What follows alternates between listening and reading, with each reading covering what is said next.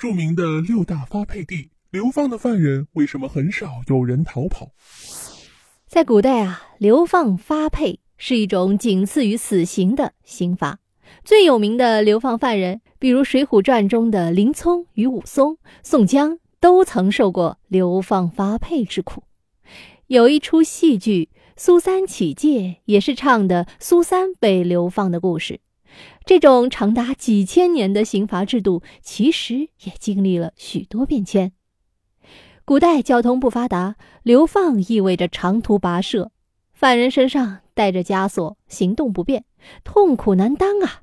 流放一般是偏远之地，流放原则是南方人发到北方，北方人发配到南方，这就是故意让犯人啊水土不服。流放地生活条件恶劣，吃不上，喝不上，住不好。医疗条件几近于无，许多人熬不到徒刑期满就无奈去世了。中国有落叶归根的传统，让犯人死在异地他乡，也是对犯人的一种惩罚。早在三皇五帝时代，流放之刑就已经有了。古代有著名的六大发配流放地，其一，湖北的房陵，曾流放过两位皇帝、十位王爷、一位驸马。和一位丞相是最著名的流放地。其二，海南的崖州，包括唐朝宰相李德裕、北宋大诗人苏东坡、宋朝宰相丁谓、元朝宰相王世熙在内的至少十五位名相、贤臣、学士被发配至此生活。其三，广东的潮州，唐宋八大家之首韩愈曾流放至此。这个地方的瘴江因为韩愈大名，改为韩江。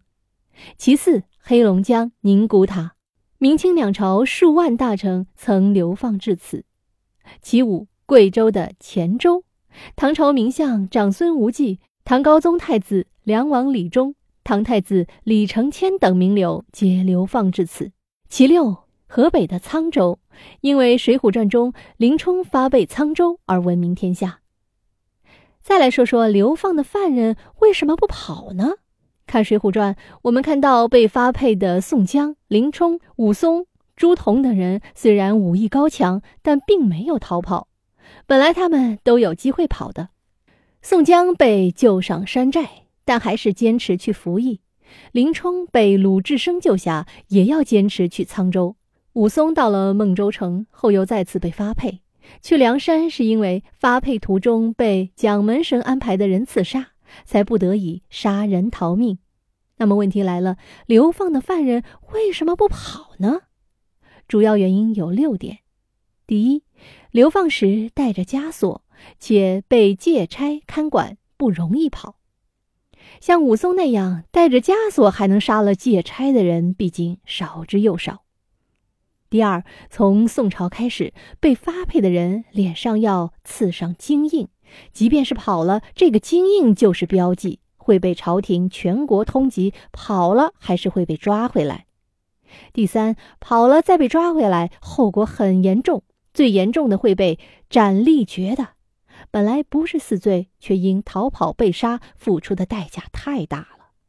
第四，如果被发配途中带着女眷，就更不容易跑了。如果因为跑了连累家人，就更得不偿失了。第五，如果逃跑得到赦免，不在赦免范围内，得不偿失。唐律书议规定，行程之内逃亡，虽遇恩赦，不合放免。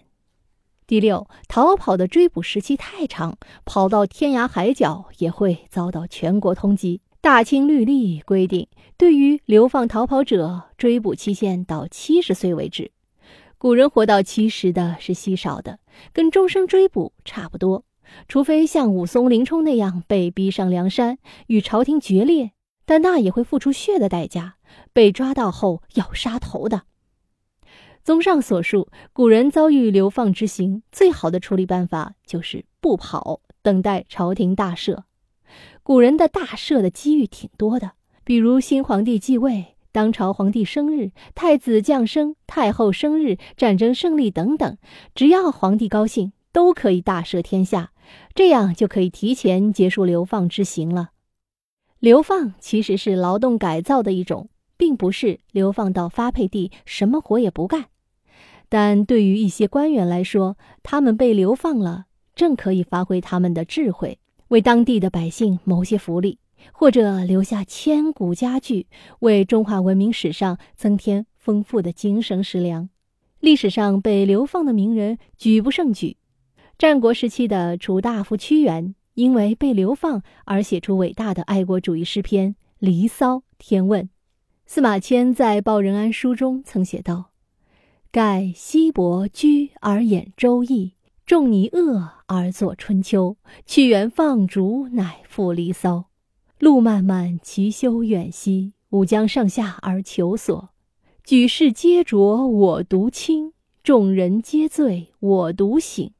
这些都是屈原对流放的回答。《水浒传》中许多英雄好汉被逼上梁山，是从流放开始的。林冲流放途中演绎出野猪林的故事，打虎英雄武松在流放途中大杀借差，才有了血溅鸳鸯楼，逼上梁山。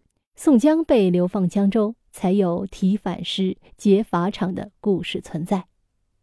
流放啊，作为一种文化，成为中国的一种特色，充分证明了是金子总会发光的道理。